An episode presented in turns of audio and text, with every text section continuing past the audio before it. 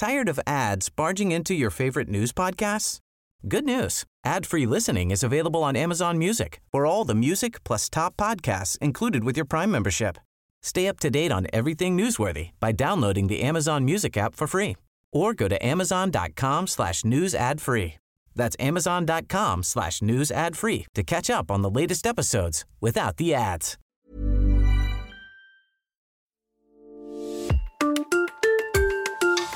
Quelques minutes en compagnie d'une personnalité de la Haute-Loire, c'est ce que nous vous proposons. Marcel Schott, bonjour. Qui ne connaît pas ou n'a jamais entendu parler de Marcel Schott en Haute-Loire? Vieux briscard des prétoires, vous étiez avocat depuis 1973 et vous auriez pu ranger la robe au placard depuis déjà un bon moment. Mais non, vous avez euh, joué des prolongations jusqu'en fin d'année dernière. Autant dire que comme euh, retraité ou inactif, vous êtes plutôt un gamin. 48 ans à défendre euh, des grands criminels comme des petits délinquants, à mettre des mots sur la douleur des victimes, à tenter de convaincre et parfois même piquer au vif l'auditoire. Votre valise à souvenirs ne doit plus fermer tant elle est chargée. Cela ne doit pas être si évident que ça de dire stop. L'ambiance des procès ne va-t-elle pas vous manquer? Si, inévitablement. Euh, je voudrais faire une remarque euh, liminaire avant de répondre à vos questions. Euh, vous focalisez mon activité sur la justice pénale, mais le métier d'un avocat en Haute-Loire, c'est absolument pas uniquement de faire du pénal. J'ai pris autant de plaisir à fréquenter le tribunal correctionnel ou la cour d'assises qu'à traiter d'un dossier de propriété ou d'un dossier de servitude de passage, ce qui sont euh, deux techniques euh, d'intervention euh, totalement différentes. On ne peut pas faire de la part des choses. On, apprécie aussi bien cette partie où, où il y a beaucoup de tension, le pénal, et puis d'autres parties où c'est plus du dossier. Oui, la satisfaction intellectuelle est la même. Un, dossier, j'ai l'habitude de dire, c'est comme une maison. Si euh, vous la construisez de travers ou si vous n'avez pas assez de matériaux pour euh, monter la maison, euh, tout ça va aller à une catastrophe et ça va s'effondrer. Et donc, le droit, c'est une technique Hein, il faut essayer justement de réunir les outils, de voir euh, de quelle manière on peut prendre un dossier et d'essayer de construire une argumentation. C'est véritablement un jeu de construction qui est un jeu intellectuel intéressant, d'autant que derrière ce jeu intellectuel, il y a toujours de l'humain, euh, quelqu'un à défendre, une situation pénible à solutionner. Et je crois que c'est ça qui fait l'intérêt de ce métier. Vous êtes né en août 1946 au Puy-en-Velay. Vous y avez grandi et étudié avant de vous plonger euh, dans des études de droit à Clermont-Ferrand pour devenir avocat. Stagiaire, vous intégrez l'étude d'un avoué Pono, maître pivot, et c'est là que, que tout commence. Oui, je n'étais pas destiné à cette profession que j'ai embrassée par hasard. Euh, la, vie est, curieuse. J'avais fait des études littéraires, euh, d'abord euh, des études générales au collège Jules Ferry, puis des études au lycée Charles et Adrien Dupuis. Et je me destinais plutôt, je me voyais plutôt faire une fac de lettres, une licence de philosophie. Je m'étais d'ailleurs inscrit en premier lieu euh, à la faculté de lettres en Clermont-Ferrand en philosophie. Et euh, en réalité, j'ai touché au, droit euh, du fait d'un entretien que j'avais eu avec mon ancien professeur d'histoire, Auguste Rivet, qui est aujourd'hui décédé, et qui m'avait dit, moi, je vous verrai mieux en droit. Bon, je suis allé voir par curiosité le droit. Je me suis donc inscrit en, doublon euh, en droit, et c'est finalement euh, le droit qui m'a passionné.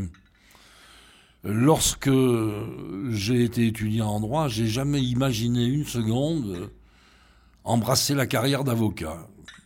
j'avais pas d'avocat dans mes connaissances. Dans ma famille, il n'y a jamais eu d'avocat.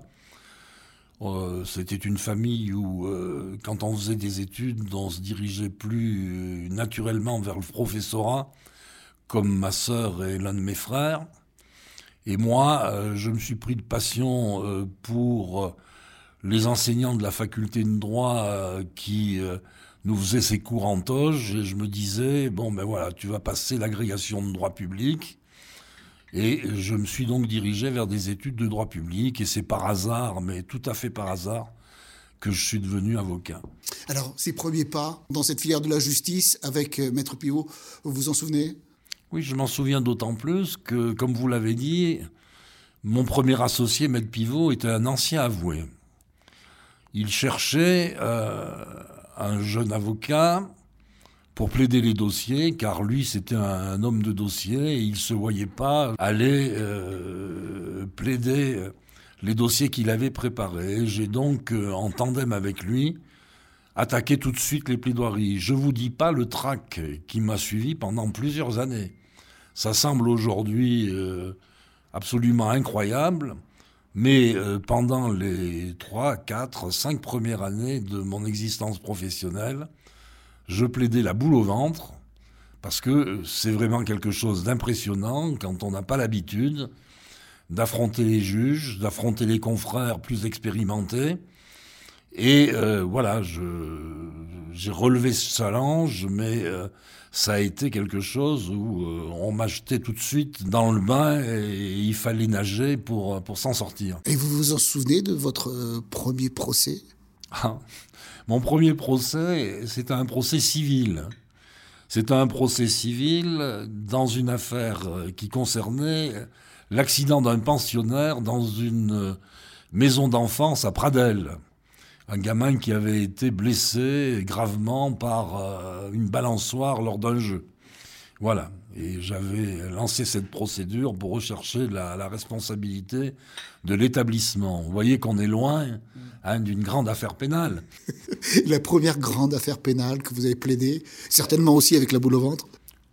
Euh, La première affaire d'assises. Alors je me souviens plus de ma première affaire correctionnelle. Euh, mais la première affaire d'assises euh, m'a marqué parce que euh, effectivement plaider pour la première fois aux assises, c'est quelque chose d'impressionnant.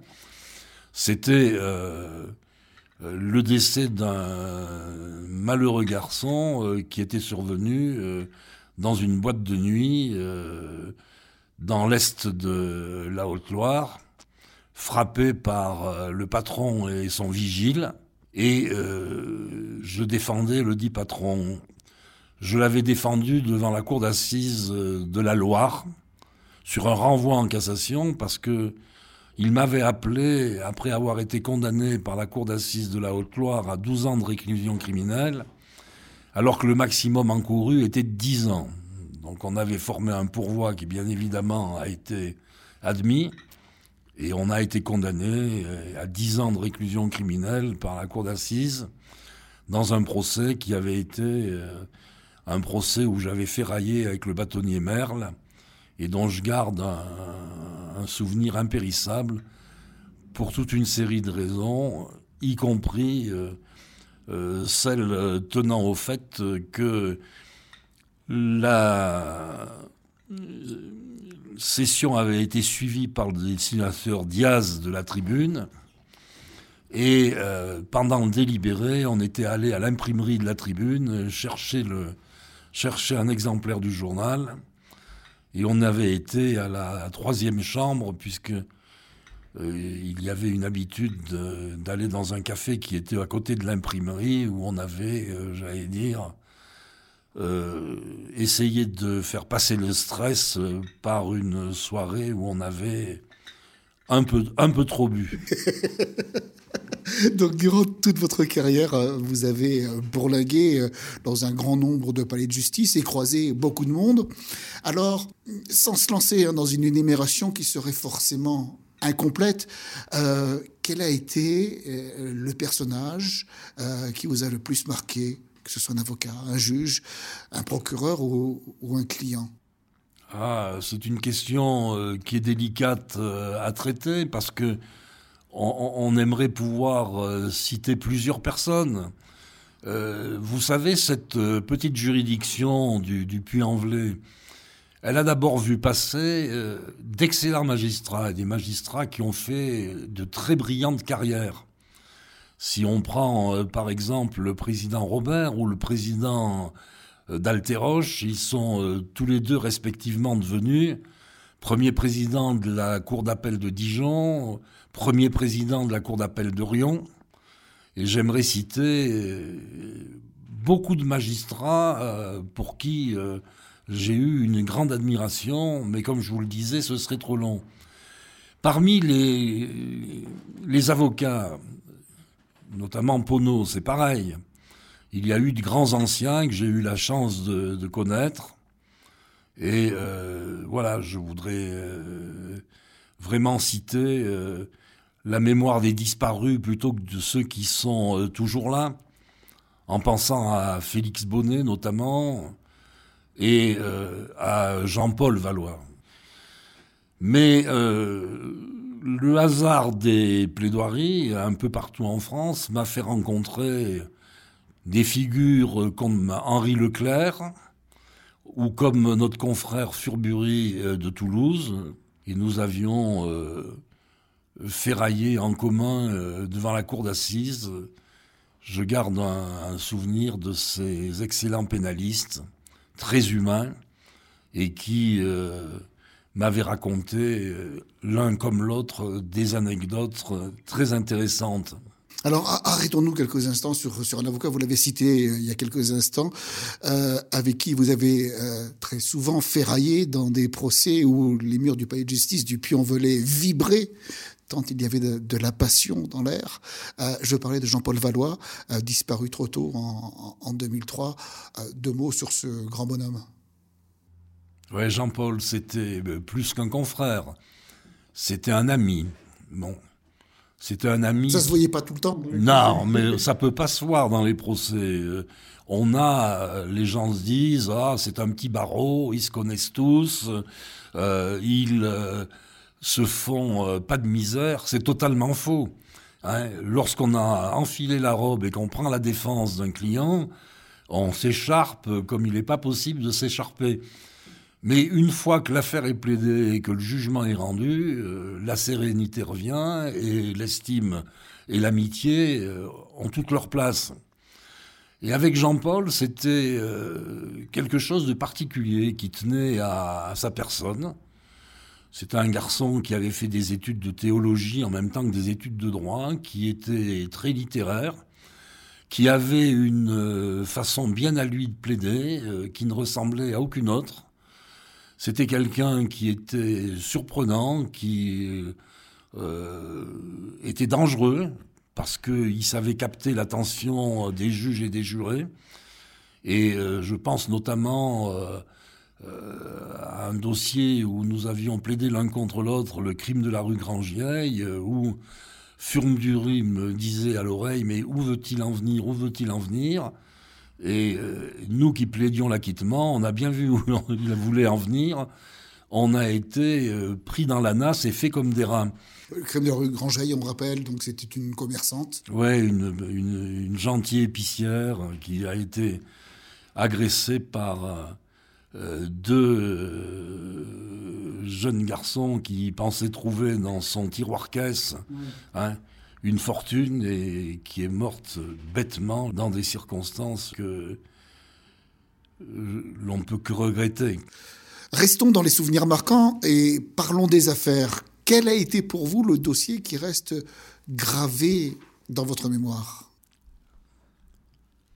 C'est difficile là aussi parce que euh, il y a beaucoup de dossiers qui euh, restent gravés dans, dans la mémoire.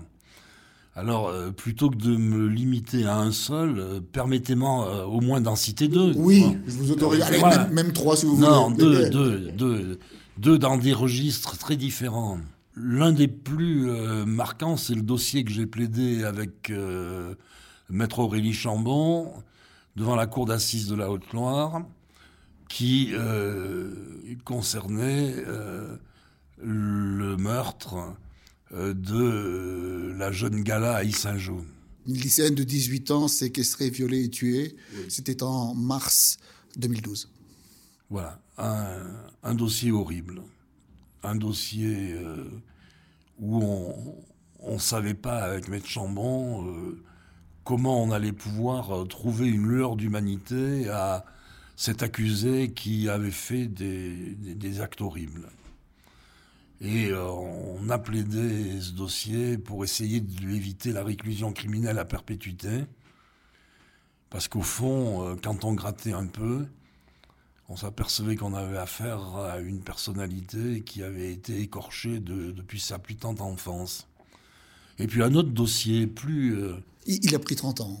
Oui, oui, il a été condamné à 30 ans de réclusion criminelle, hein, mais il s'attendait à une peine lourde. Il n'a pas fait appel et il l'a accepté. Euh, vous l'avez accepté spontanément, ce dossier, sachant que le crime est des plus abjects? Oui, mais bon, le, le problème, si vous voulez, c'est pas euh, le caractère sordide ou non du crime, c'est euh, ce que le crime sous-tend. Autant je renoncerais à plaider s'il s'agissait de crimes à à fondement raciste ou s'il s'agissait euh, de quelque chose qui me, gêne par rapport à l'attitude de l'accusé, autant là, on avait un accusé qui reconnaissait tout, repentant, qui n'arrivait pas à comprendre comment il avait pu faire ça, qui euh, appelait à la sanction et pour lequel euh, il fallait essayer de convaincre les jurés que la solution, euh, c'était pas la réclusion à perpétuité. Ce dossier, je l'ai accepté parce que, à la demande de Maître Chambon, elle a voulu que je le plaide avec elle.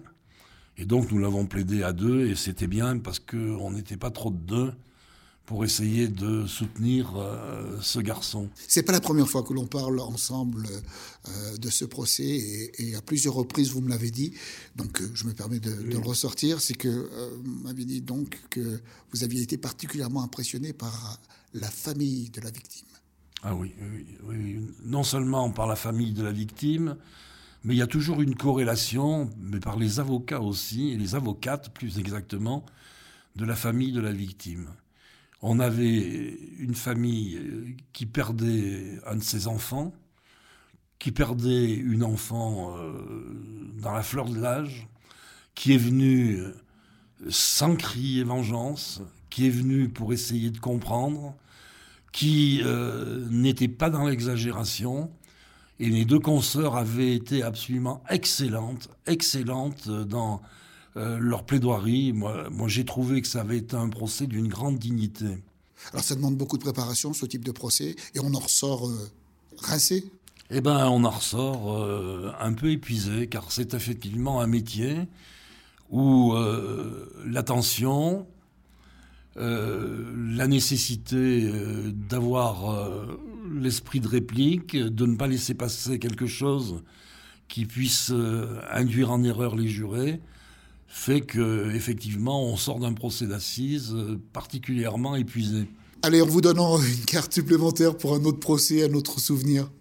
Ah, un autre souvenir. Euh, c'est, c'est, c'est, je ne veux pas citer de nom, mais c'est ce brave agriculteur que j'appelais le pépé, qui comparaissait, casquette vissée sur la tête, devant la cour d'assises de la Haute-Loire, pour avoir causé la mort de sa sœur. Et euh, je revois le président lui demandant euh, d'enlever cette casquette et moi me levant en disant au président, Monsieur le Président, il a toujours vécu avec la casquette vissée sur la tête.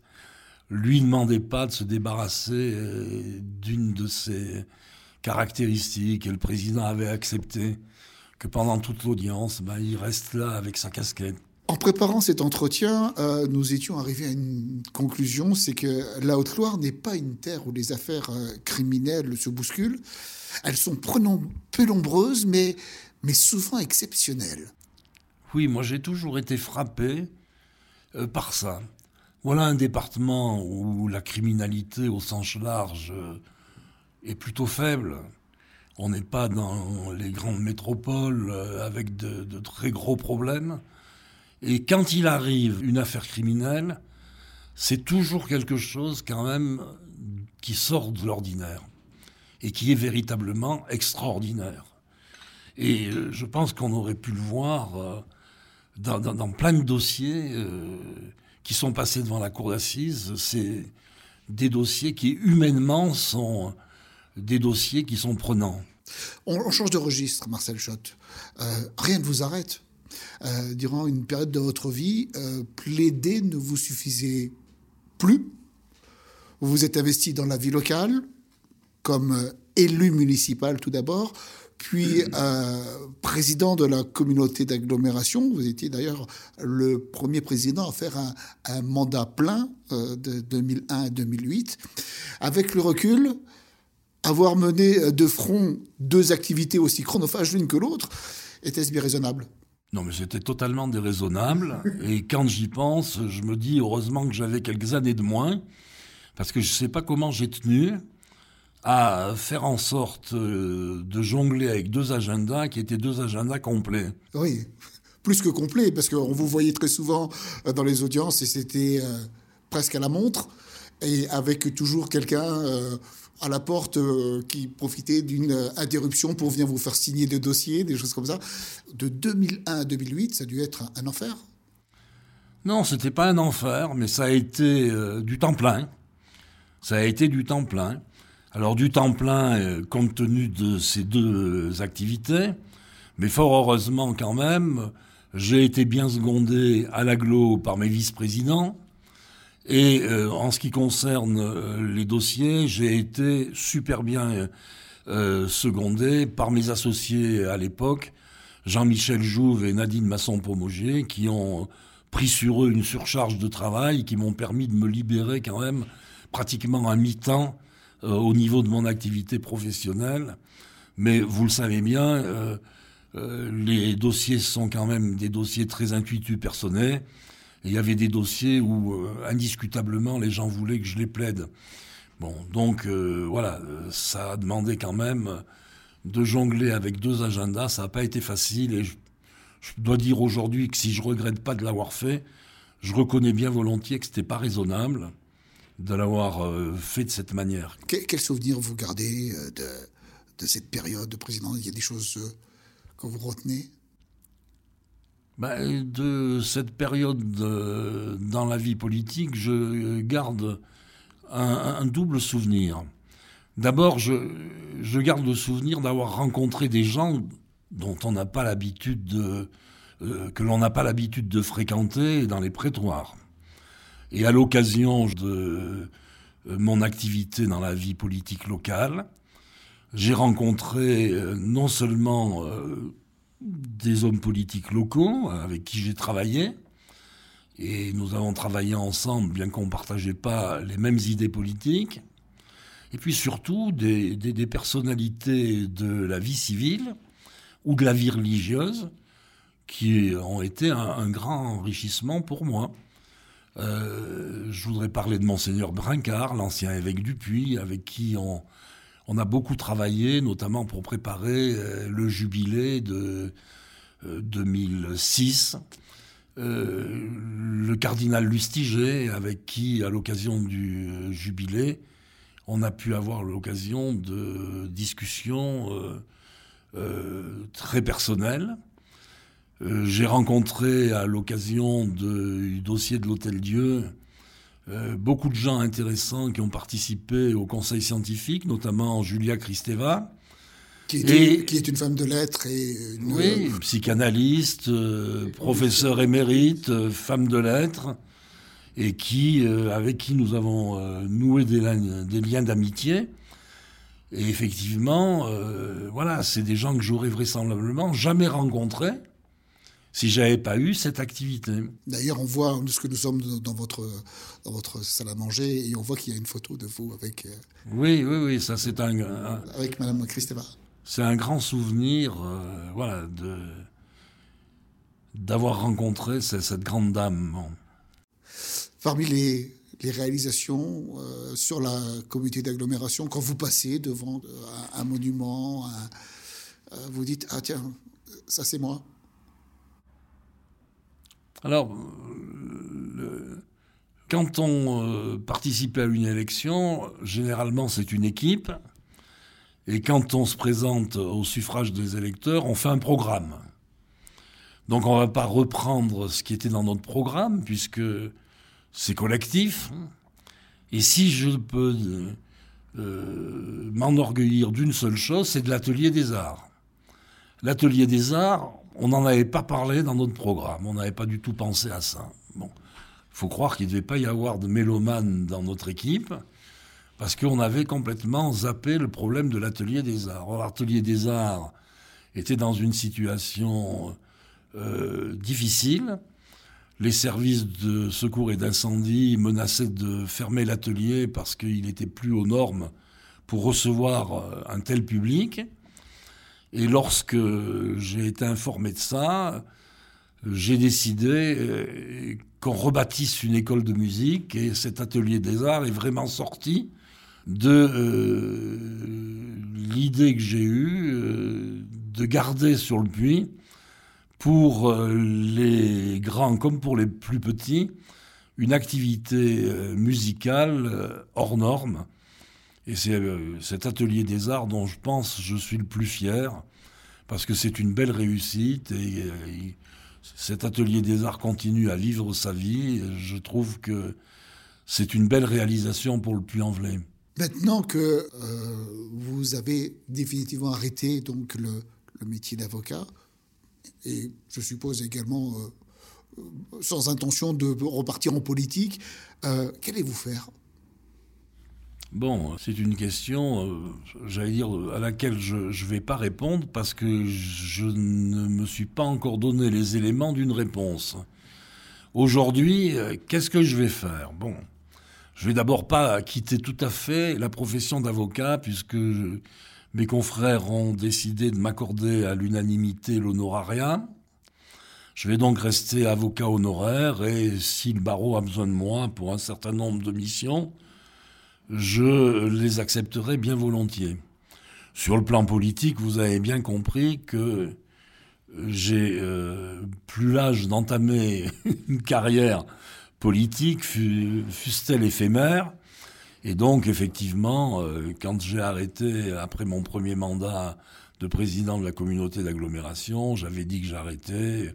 J'ai arrêté, je me suis présenté aux élections municipales euh, en mars euh, dernier sur une liste où j'étais pas en position éligible pour aider, j'allais dire, à créer cette liste mais c'était pas une volonté de revenir, euh, franchement, euh, en politique euh, locale, même si je suis toujours avec beaucoup d'intérêt ce qui se passe dans, le monde politique local.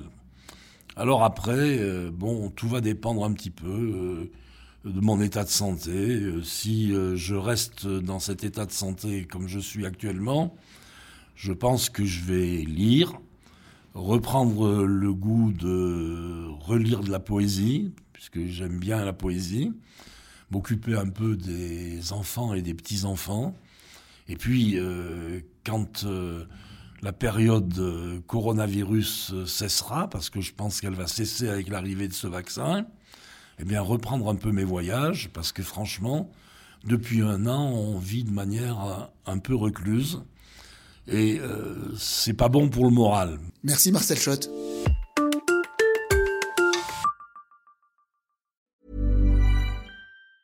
Tired of ads barging into your favorite news podcasts? Good news. Ad-free listening is available on Amazon Music. For all the music plus top podcasts included with your Prime membership. Stay up to date on everything newsworthy by downloading the Amazon Music app for free or go to amazon.com slash news ad free. That's amazon.com slash news ad free to catch up on the latest episodes without the ads.